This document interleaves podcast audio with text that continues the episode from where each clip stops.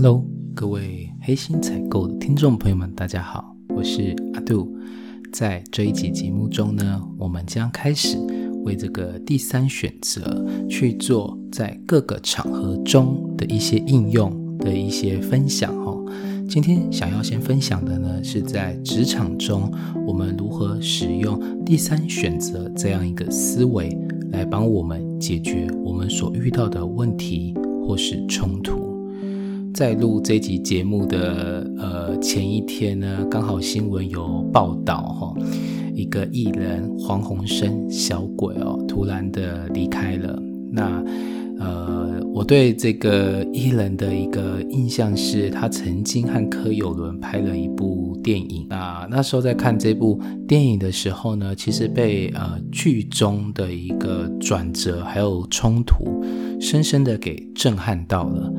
在我们的这个一般印象当中呢，呃，会去做正头的这些年轻小伙子，好像就是一些比较不务正业或是比较边缘人的一些小朋友才会去做的事情。那自己也不会希望自己的小孩以后成为正头。但是在这部电影当中，我看到了一个好像想要去改变。哦，一些事情就是柯有伦扮演的这个角色，他所呈现出来的一种逆增上流的感觉。他一开始他也不知道该怎么带领这样的一个团队哦，去摆脱过去大家对他们不好的一个印象。但是呢，他努力的尝试。那最后面，我觉得也是一个误打误撞的一个机会哦。他就是突然拉着他们所有的团员一起这个背上他们的大鼓，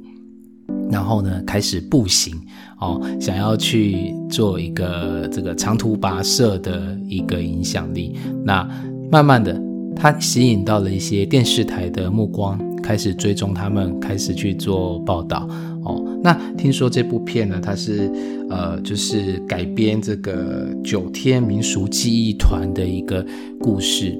在这个剧中呢，他们把这个比较。我们比较传统的一个文化去做了一个现代化的一个延伸，乃至于他们最后在表演的时候呢，还帮这个三太子啊等等的身上布置满了 很多的 LED，看起来声光效果绝佳。那也用这个吉他啦、贝斯啊这种电音式的方式去表达他们用现代人的一个追求、一个习惯的方式去对这些比较传统的艺术去赋予它一些新的意义。那我觉得这个跟我们在讨论的第三选择其实有很大的一个相关性诶，也就是说，今天如果他不断的想要只是去冲突，或是想要把老的这个传统记忆硬要带到现代的这个社会里面，我觉得他不会引起那么大的一个回响，因为。流行的文化沟通的语言已经不同了，你无法再用过去的那套模式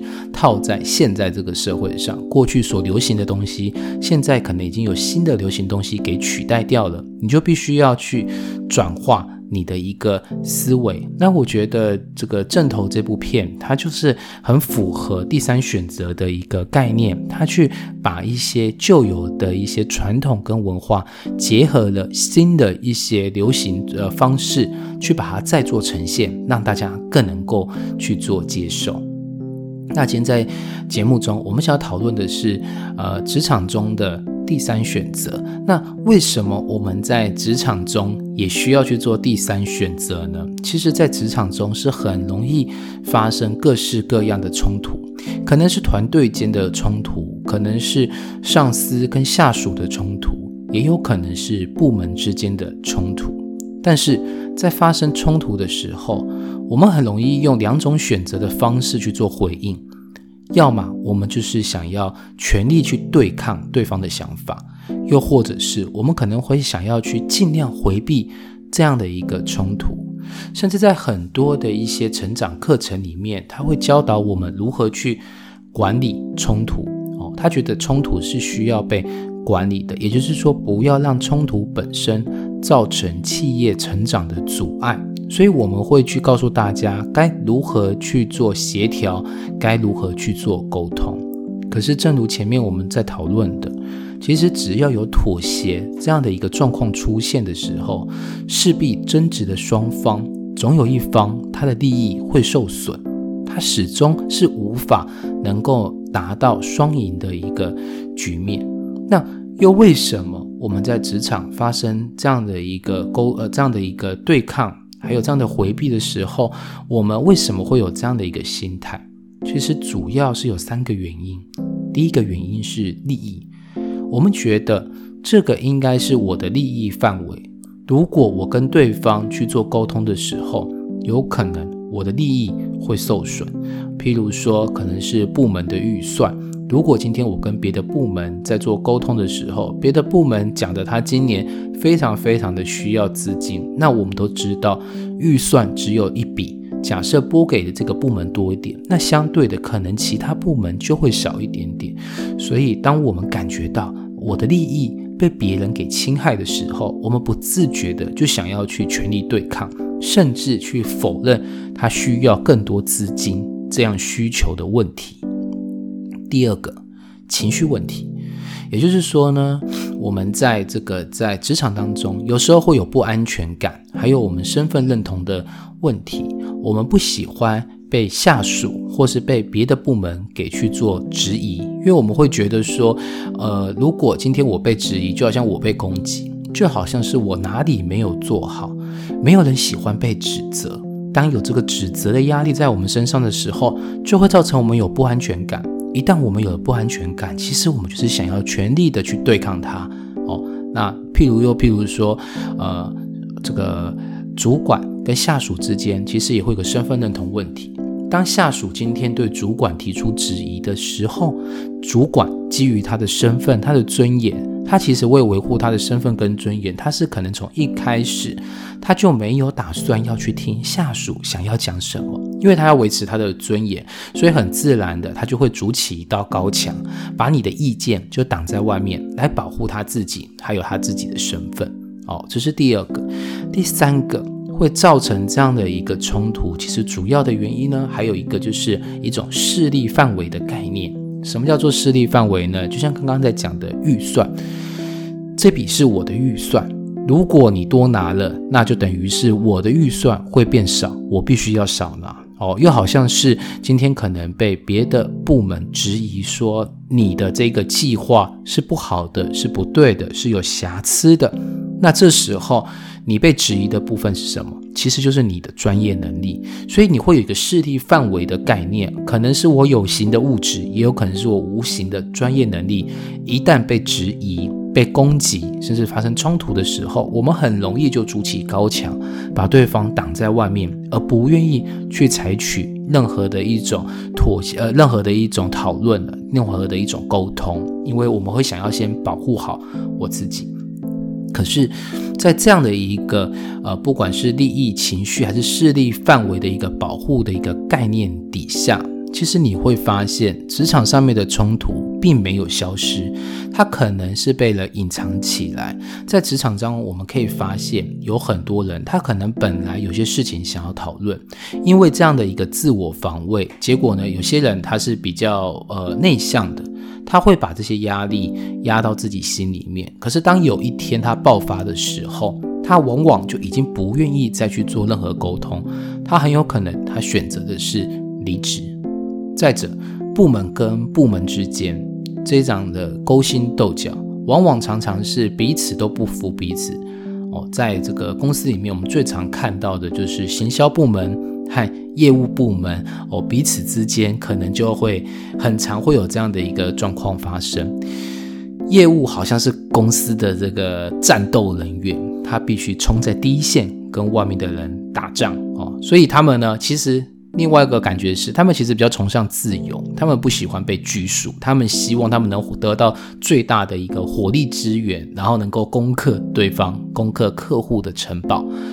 但是行销人员却会觉得业务人员非常的鲁莽，是一群莽撞的汉子们哦，他们都不守这样的一个规矩，甚至胡乱的发挥。他们没有想到，行销人员其实在建立一些方案，准备去做推行的时候，是有它的步骤，是有它的格调，是有它的定位的。可是他认为，其实业务部门是完全不甩这一套的。所以在公司中，我们常常也可以看到，行销部门和这个业务部门有时候就会有蛮多激烈的一个冲突。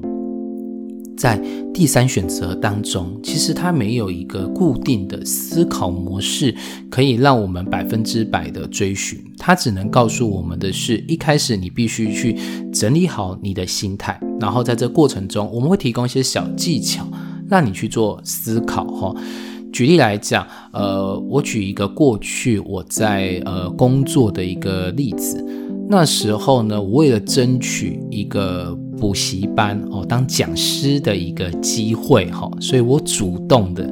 把自己的薪资给降低了。就是当初去面试的时候，当对方问我说需要多少的一个月薪的时候，我自己把自己的薪水给降低了。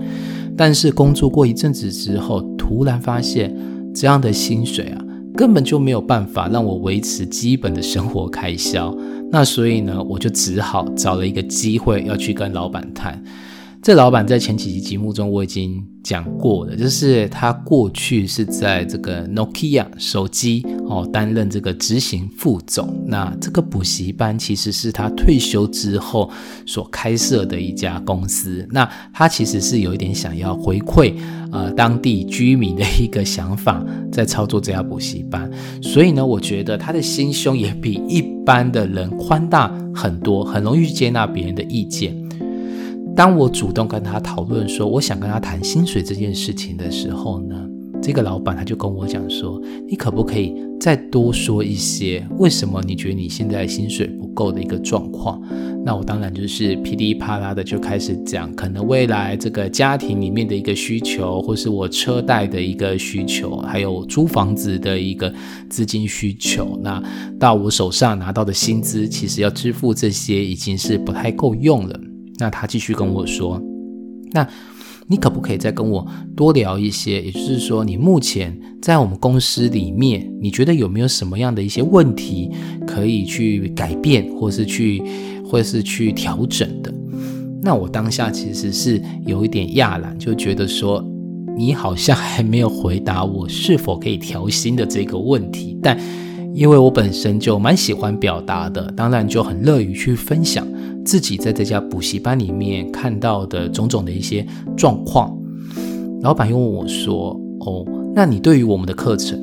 我们的学生，或是我们现在的招生状况，你有没有什么想法？”哇，那当然是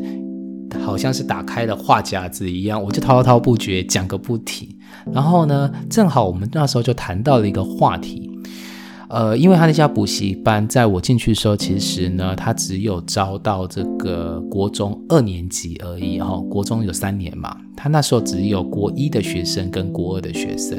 国三的班级还没有开课，因为他那个补习班才刚创立两年而已。那时候正准备要有一批这个国二要升国三的学生，正准备要去做开课动作。那我那时候就提呃就提出了一个想法，我说，诶，其实我们可以去开一个全科班的一个班级，来增加我们的一个招生的一个状况。因为你在国一、国二的时候可能会补这个英文啊、数学、理化，但是你不会去补社会类的这个这个课程嘛。可是我觉得到了国三的时候，可能有需要去统整一下这些东西。那正好补习班那时候并没有开设这样的一个课程，可是我隐隐约约那时候已经有听到有些学生说，他有去别家补习班报名全科班。所以那时候我就跟这个老板在聊这件事情。我认为好像我们也可以去开这个全科班的这样的一个班别。那当然就进一步就会去讨论，那这个招生状况怎么去做呃宣传啊？怎么去做行销？那那时候我的想法是说，其实我们那时候国二班的学生人数其实已经蛮多的了。那如果我们今天开全科班的时候，如果只要从国二直升到国三的全科班来讲的话，第一个，我们节省了很多的推广的力道，也就是说，我们不用再去做更多广告或是更多的行销方式去吸引人家来报名，反而利用手上的资源，能够让这些学生直接变成全科班的一个学生，那这样子就省去了很多的一些行销广告费用。更何况，如果我那时候有劝说我们老板，如果你不开全科班的话，有些本来在你这边补英文、数学科的同学，有可能在别家有开全科班的状况底下，把全科班报到别的补习班去了。那补习班都会个手法，如果你今天报全科班呢，又报这个英文的进度班、数学的进度班的话，那你会有得到更高的一个学费的一个优惠。在这种情况下，如果我们不开，可能我们本来补我们英文、数学的学生，甚至会被别的补习班给拉走。因此。在这个情况下呢，这个老板他就真的去思考了一下，大概就过了两天之后呢，他就跟我说，嗯，他觉得我的提议其实非常好，那他希望我能够来帮他把国二的学生转成国三全科班的学生，也就是说，我这时候必须要跟学生还有学生的家长去做进一步的沟通，想当然了。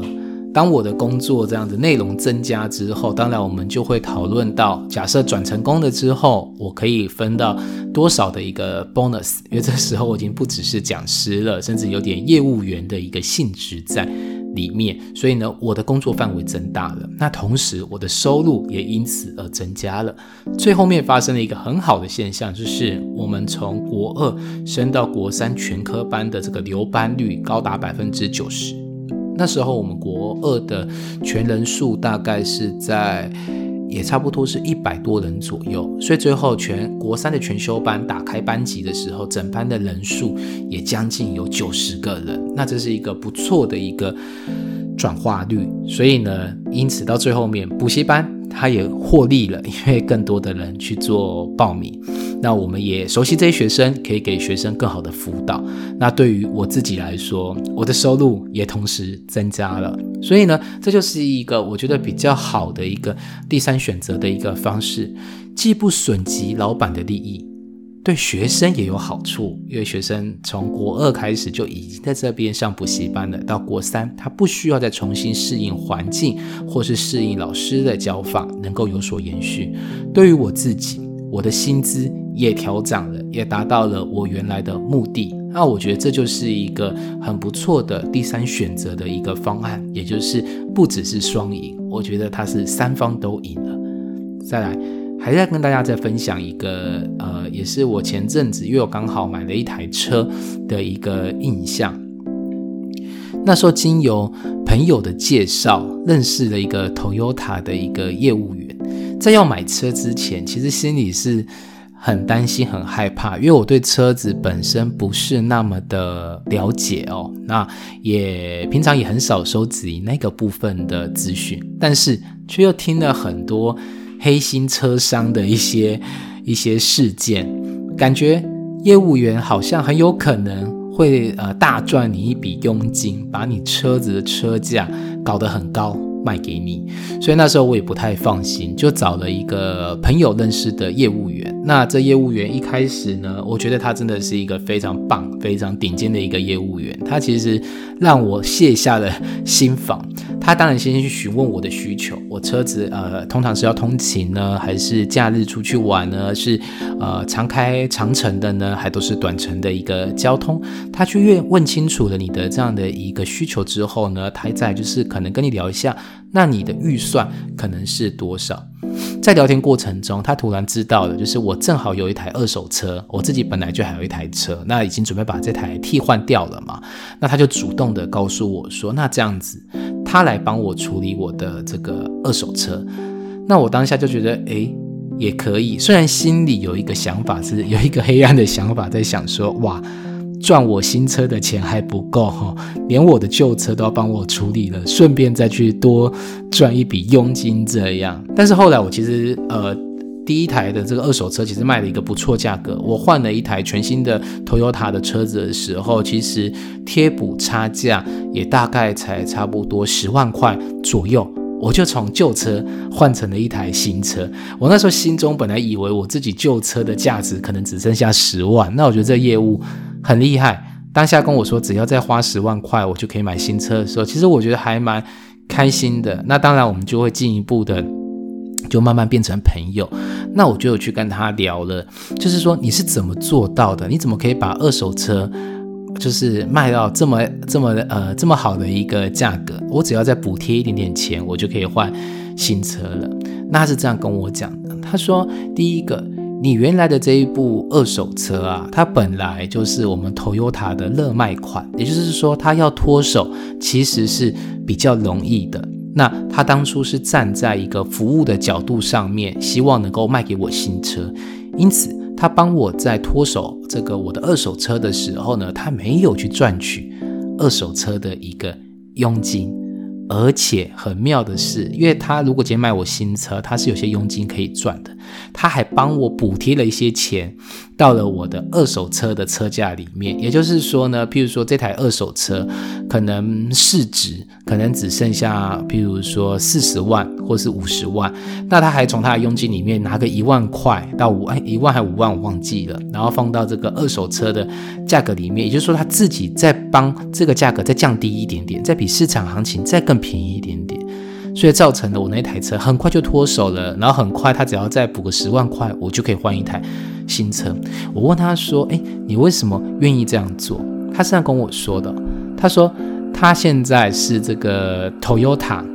业务哦，全台湾的 Toyota 业务哦，他是排名第五名的业务，他是销售前五名的一个业务。他永远有一个概念，他希望他能够有很多很多的回头客，他不想要一直去开发新的客人，所以他宁愿在每一次这些回头客跟他买车的时候，他都少赚那么一些些。然后呢，把这些东西回馈给客户，这样客户就会被他绑死。每一次有换车需求的时候，就会再次去找他。就他跟我说，他其实一个月大概就能够销售将近一百到一百五十台的这个 Toyota 的车子哦。我觉得他非常的一个厉害，因为他就讲了，他永远的角度就是，我今天开发新客，我需要花很多的力气，可是我今天如果维护好我跟旧客户的一个信任度的话，那这样子这些旧客户都会重新来找我，我少了这些开发成本，就算每一笔我都赚的比较少，服务做得够好，旧客回来的够多，他一个月还是可以轻轻松松的就卖掉一百台以上的这个 Toyota 的一个汽车。那我觉得这就是一个非常聪明的一个做法，它避免了呢这个业务和我们这种要买车人之间的勾心斗角。因为很多业务其实他们在报价格的时候，往往都不会先报出一个很漂亮的一个价格来，那客户我们呢就只好这边问问。那边问问看一下哪边的价格还会有落差，然后再回去再跟业务再去做杀价，大家花了很多勾心斗角的功夫，到最后面就算你跟他买的车，其实你对他印象也是，其实可以杀到这样价钱，是靠我努力去询价才能够杀价到一个最好的价格，而不是你给我的。可是我的这个业务员不一样。他直接把他自己的佣金给降低，而直接回复呃，直接回馈给客户，而且还快速的可以帮客户处理掉他要解决掉的二手车。所以我觉得他这是一个很聪明、很棒的一个做法。他让客户信任他，而他呢能够享受我们这些老客户以后有新购车需求的时候还会回去找他。我觉得这就是一个很棒的一个第三选择，它造成了一个双赢的。局面，再来讲一个例子，呃，在我过去服务的一家这个国内的公司哦，就是我们台资的公司里面发生了一个很有趣的事情，就是这个老板他非常重视业务哦，他所有的一些利润，他也非常愿意跟业务分享。可是，在公司内部里面，除了业务，还是有一大群的行政团队在支撑着这家公司。可是，这个老板他的一个分配方式是，每一年的这个员工旅游，他都会招待员工去呃欧洲地方去做一个很长一段时间，两周十四天左右的一个旅游。可是，被招待的对象仅限于公司里面的业务。也就是其他的行政人员就没有这样的一个机会。那久了之后呢，这些行政人员呢，难免心里就会觉得不舒服，会觉得说，哦，所以公司里面只需要业务喽，那我们这些行政人员都是可被取代的喽，又或者是感觉到好像我们比较不重要，公司里面真正重要的只有业务，久了就会发生一个状况。当业务今天希望行政部门通融，给个方便哦，好好协助他们在前方打仗的时候呢，行政单位很容易就是按表操课，也就是说，哦，你有这个需求可以，你要借样品可以，那请你按照公司的标准来先填写，等待，然后我们拣货，最后再发给你。慢慢的业务和行政团队当中就已经开始有了很多很多的一个冲突。那这个冲突终于在有一次我们这个例行的月会的时候爆发了。起因点只是一个呃，这个仓库的仓管提出来了一个他统计的数据，就是说。每个业务目前还有多少的样品从仓库借出，还没有还回去仓库？那他想提醒大家要还，只是他最后面在报告结语就是说，其实每个月的这个例会，他都已经把这个问题提出来，但这问题业务从来不当一回事情。那如果未来业务还是用这样的方式在做事情，那他觉得他仓管也必须要负起，而不是负起，他仓管也有一个是也也有一个有一个行为想要去做，就是也是说你不还你之前借的东西，那后续我们仓库这边也不让你占掉你所需要的样品。哇，当下你就知道了，马上这个业务就跳脚起来了，就开始说不是啊，那有时候这个东西拿去给客户了。客户还有客户的客户，他会把这样品再放出去，那难免对方可能专案还没结束之前，这些样品就是不会还回来，所以也不是我们的业务。故意不让样品回来，有时候实际上也是他业务上面就是还没结束掉那个专案，那个样品确实是要摆在客户那个地方的。结果呢，当场这个例会就是呃，业务部门跟行政部门就开始越吵越凶，越吵越凶。哦，慢慢的可能连其他部门，连这个财务部也跳了进去，就是说对业务部这个收款有问题，明明我们是几月几号要结的，结果呢，他们时间到了钱没回来。又或者是这个业务部每次交代事情都不清楚，每次开完发票之后，对方又说发票开的月份不对，要重新开发票，当场就是吵得整个就是不可开交。那每次例会其实到最后面的时候，都还是有例行性的一些事情要做讨论的时候呢，这时候因为前面这些这些吵架其实都已经没有办法理性了，大家没办法去做出任何结论的时候呢，还是不得不往下一个议题走。那下一个议题就是到了这个员工旅游的一个布达的一个一一个一个议题了，也就是说已经准备好要去讨论说员工旅游要去哪里，哪些人符合资格可以去员工旅游。有了前面的那段争吵，再进入了这样一个员工旅游的讨论议题。而在我们这家公司里面呢，员工旅游只有业务部门有机会达到绩效标准之后才可以参加的一个前提底下。当下整个氛围就是降到一个冰点，这时候突然那个餐馆的主管他又举手，他说他想跟公司建议一下，以后的员工旅游是不是也可以让行政人员参加？哇，你知道当下老板那张脸整个就是掉了下来。今天本来办一个员工旅游。老板要掏钱出来哦，要来犒赏员工。本来以为说可以更激发大家的向心力，没想到这时候居然被一个行政部门的主管跳出来呛香说：“为什么就只有业务不能去？那行政部门不能去吗？”所以他想要建议公司未来是不是行政部门也能去？哇，当下那个氛围真的是整个尴尬到不行啊！突然所有人都安静下来了。还好，我觉得这个老板也还算是蛮有智慧的。他当下就说：“好的，他今天收到这个讯息了哦，那他那我们这次员工旅游，他来再来思考一下，看我们要如何能够去执行。”我觉得这个老板非常的聪明，因为在当下，他如果是用一个正面的方式全力对抗，也就是说，直接告诉这个仓库的这个主管说：“哦，没办法，这就是公司的规定，我们没办法变更。”那是不是你就激起了这些行政人员跟老板的对抗？那再来，他也可以用一种回避的方式，他可以说：“哦，好啊，那没关系，那这议题我们之后再去做讨论好了。那这一次的员工旅游，我们还是先讨论一下要去哪里。”当他如果用这种回避的方式，或是对抗的方式去做回应的时候，你可想而知，所有的员工基本上是敢怒不敢言，但是怨恨其实都已经放在内心当中，因为会觉得自己的尊严被践踏，自己的利益被剥夺，甚至会觉得自己的尊严、自己的人格不被尊重到。所以我觉得这个老板很聪明，他当下说：“好，这个问题我。”是 catch 到的，那给我一点时间，我们来思考一下，看有没有更好的做法。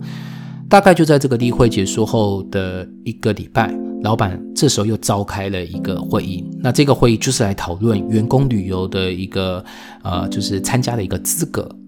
他果然，我真的觉得他真的是一个很不错的老板，很很有容人的雅量哦。他马上就讲说：“好的，经过了上一次的这个提议之后，他深思了这个问题，他也觉得确实，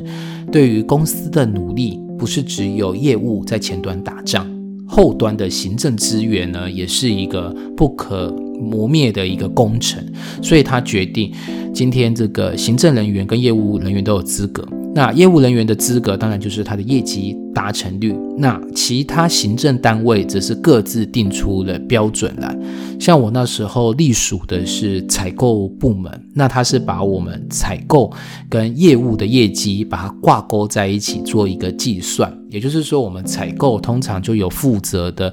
几个这个领域的业务嘛。譬如说我那时候主要负责的是礼赠品。部门的业务哦，我的业务都是专门跑你正品线的。那这几个业务，他们的业绩就变成是我的总业绩。也就是说，他把你正品部整个部门定出一个标准。那只要我能够看到他们达到标准，那也代表我同时符合了可以去参加员工旅游的资格。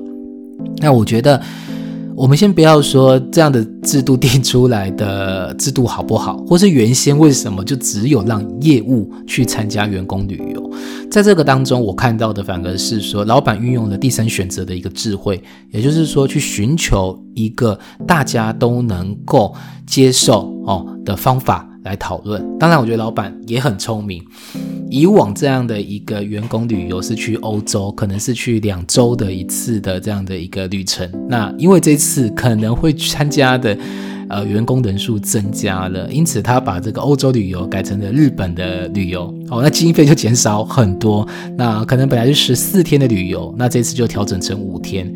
可是呢，对于其他部门来讲，就觉得哇，那就是皆大欢喜，而且后面的后坐力我觉得很强。为什么呢？当他公布了这个讯息之后，你可想而知，我的绩效是跟业务部门的绩效挂钩在一起。所以从此以后，当业务跟我说他需要一些新品的时候，我不会再去推脱他说：“哦，这个你可能要先去问一下我主管，或是哦，你这个可能要按流程填表单给我。”我通下通常第一下的反应都是：“好，没问题，我帮你解决。”我全力支援你，你好好的冲业务，所以我觉得这样的一个方法，它的后坐力真的很好，就是让我们整个团队哈，我觉得已经变成团队了，不再只是部门了，整个团队的战斗力又提高了一个层次，也就是说，大家开始更会互助合作，因为大家知道彼此的利益挂钩在一起了，对，所以我觉得这也是一个很棒、很棒的一个案例。那最后面再讲一个关于教育训练的一个案例好了，这发生在我老婆的公司哦，嗯，我老婆他们是一个卖这个木地板的公司，那后来公司就是准备要这个上市上柜了嘛，那身为人资，就是我老婆，她提出来跟老板讨论说，希望我们那个人资能够再增加一个教育训练的课程。也就是说，我们能做一些内部培训，帮我们的内部员工去上一些课，让他们的技能能够有所提升。这个本来是一个非常非常好的一个想法，因为呢，本来不断的学习，我们才不会被淘汰掉。就连企业也是，对吧？可是呢，站在老板的角度，我拿出一笔钱，让你们去做所谓的教育训练，那把你教育训练好了，你学会了更多技能，你留不留在这家公司，我不知道。更重要的是，我不知道我投入了这笔教育训练经费之后，我能够看到什么样的一个效果。也就是我投了钱进去，让你们做教育训练，我的营业额会增加吗？这个东西很妙，也就是说，教育训练它有没有一个立即性的效果，能够让你显著的看到业绩的提升？起码就我们人资的立场来讲，是没有人敢去打包票的。那我老婆在当下也没有直接再跟老板再去做更多的争取，因为她也想思考一下有没有什么更好的方法可以说服老板。然后呢，他就去了劳动部的网站，然后到处的去搜寻一些资料。后来才突然发现，其实我们政府针对企业的教育训练其实是有补助的，也就是说呢，政府今天可以出经费。让企业去申请这样的一个补助来去做内部的教育训练，所以我老婆呢就去申请了这样补助，并把这样的补助分享给老板看。这样的补助一个很妙的地方，就是呢，讲师的一个资格可以是内训讲师，也可以从外来的讲师。那当然，这个国家政府。对于内训跟外来讲师的补助金额会有些许差异，可是呢，如果你已经都是内训讲师的时候，你是不是又从政府那边能够多争取到一笔经费了呢？他就把这样的一个概念跟他的老板分享，那老板就听哦，原来我们公司里面如果自己办教育训练的话，公司还可以从政府那边拿到补助，那听起来好像不错，所以他们老板就心动了，何况。呃，我老婆她是那时候已经是一个小小的人资主管，她还说这样对我们的一个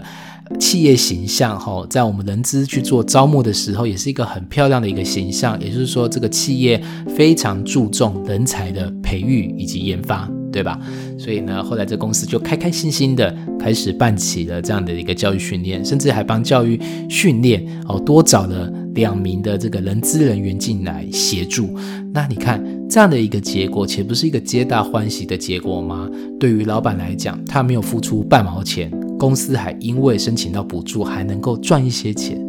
对于我老婆来讲，人资本来是一个行政单位，但是他今天居然能够帮公司赚钱，好像突然变成了一个有业绩的一个单位。那对于员工来讲呢，这多棒啊！公司主动利用上班时间，让你去受一些更多的一些教育训练，去提升你本身的工作技能，或是你所没有的专业知识。那其实这又是一个三赢的一个局面。今天谈的一些例子哦，那我觉得这些例子呢，我自己总结了一下，我觉得是这个样子。当你今天在思考第三选择的时候呢，你可以先尝试哦，制作一套解决问题的办法。今天我们知道冲突在哪里了，那我们要怎么去解决这样的一个冲突？我们可能会初步有些想法，但同前几天我们在分享的一些概念的，我们会有我们的局限。我们在看待对方的想法的时候，有时候对他会有刻板印象，我们也不真的了解他的。完全的想法，因此，在我们提出这样的一个解决方案的前提，应该是双方有愿意一起创造第三选择的这样的一个动力，那我们才有办法讨论下去。当我们今天找出我们想要解决的问题，我们试图提出了一些方法的时候，你可能会发现这个方法好像没办法真正达到双赢的一个局面的时候，你可以试着。去颠覆原来的这样一个想象，也就是像我们最早的时候，在今天举的这些例子，也是有点像这样的一个感觉。以这个车商业务来讲，一般来讲，我们很担心跟业务去做交流，因为总觉得他们是黑心的车商，可能会想要赚我的钱，把我的钱把我车子卖得很贵给我，所以不断的跟他勾心斗角。但是我所讲的那个业务呢，他却是用最诚恳的态度。直接把自己的佣金给退还给你的方式来取得你的一个信任，这个就是完全颠覆了你一开始对于黑心车商车商的一个想法。在这本书当中，他也举了一个例子，有一个呢经营的不错的一个五金行的老板，他这阵子有一些烦恼，据说有两家连锁型、全国型的这个五金行正准备开在。他的店面的两旁这个样子，那他一定会面临到一个非常激烈的价格竞争，以及知名度来说，那两家五金行肯定是比他更知名的。因此呢，他把这一个问题提了出来，跟作者做了讨论。那作者那时候在讲座当中呢，就请大家一起发挥想象力去思考一下，有没有一种第三选择能够解决掉这个问题。最后，他们得到一个很。呃，蛮不错的一个构想，就是说他们颠覆了要去跟另外两家这个连锁的五金行去做价格竞争的这样一个思考模式，反过来的是，他们想要去做一个市场区隔，也就是说呢。一般的这种连锁呃五金行的一些店员，其实他们不是那么样的专业哦，他们可能真的也不会去做施工的动作。但是原来的这家五金行老板，他就是在当地开了很久，他自己是属于技术人员，那就有人提出来，你可不可以去开一家这个女性？女性居家修缮的一个专门店，也就是说，在你的五金行里面开出一个区域，专门来教导大家如何使用这个工具。然后呢，你要把你设想你所要教育的对象是女生，因为可能男生他本身就会动手去做，可是女生可能，呃，不好意思，这不是刻板印象，而是可能哦，这这是这这是这个书中提到的，就是女性她有这样的一个需求，那能不能在这家店里面开立一个女性居家修？修缮的一个专区，结果后来这个五金行老板就采用了这样的一个概念，在他原来的店里面呢开了这样的一个专区，他不只是卖五金产品，他甚至去教大家要怎么去做使用这些工具，该怎么做去做使用。所以后来尽管另外两家全国连锁的五金行打开来之后呢，对于他的整个影响反而没有那么大了。或许有些顾客会因为价格因素而跑到另外两家去做购买，可是呢，很多本来在家里不会进行修缮的女生，可能这时候也会走出来，去来这边学学一些基本的修缮技巧，也会在这边购买他们所需要的一些产品。因此呢，这家五金行最后就是顺利的在两个强敌的环视力环视之下而存活了下来。那我觉得这就是一个呃，在书中他讲的一个颠覆型的想法。你本来是想要解决这两家另外两家五金行对你的价格竞争，可是你今天反过来看，我今天价格如果无法与他们竞争的话，那我还有什么样的一个特色能够发展出来？能够能够抢到这个市场上面的营业额，我觉得这就是一个不错的一个思考方式。好的，就像上集所讲的，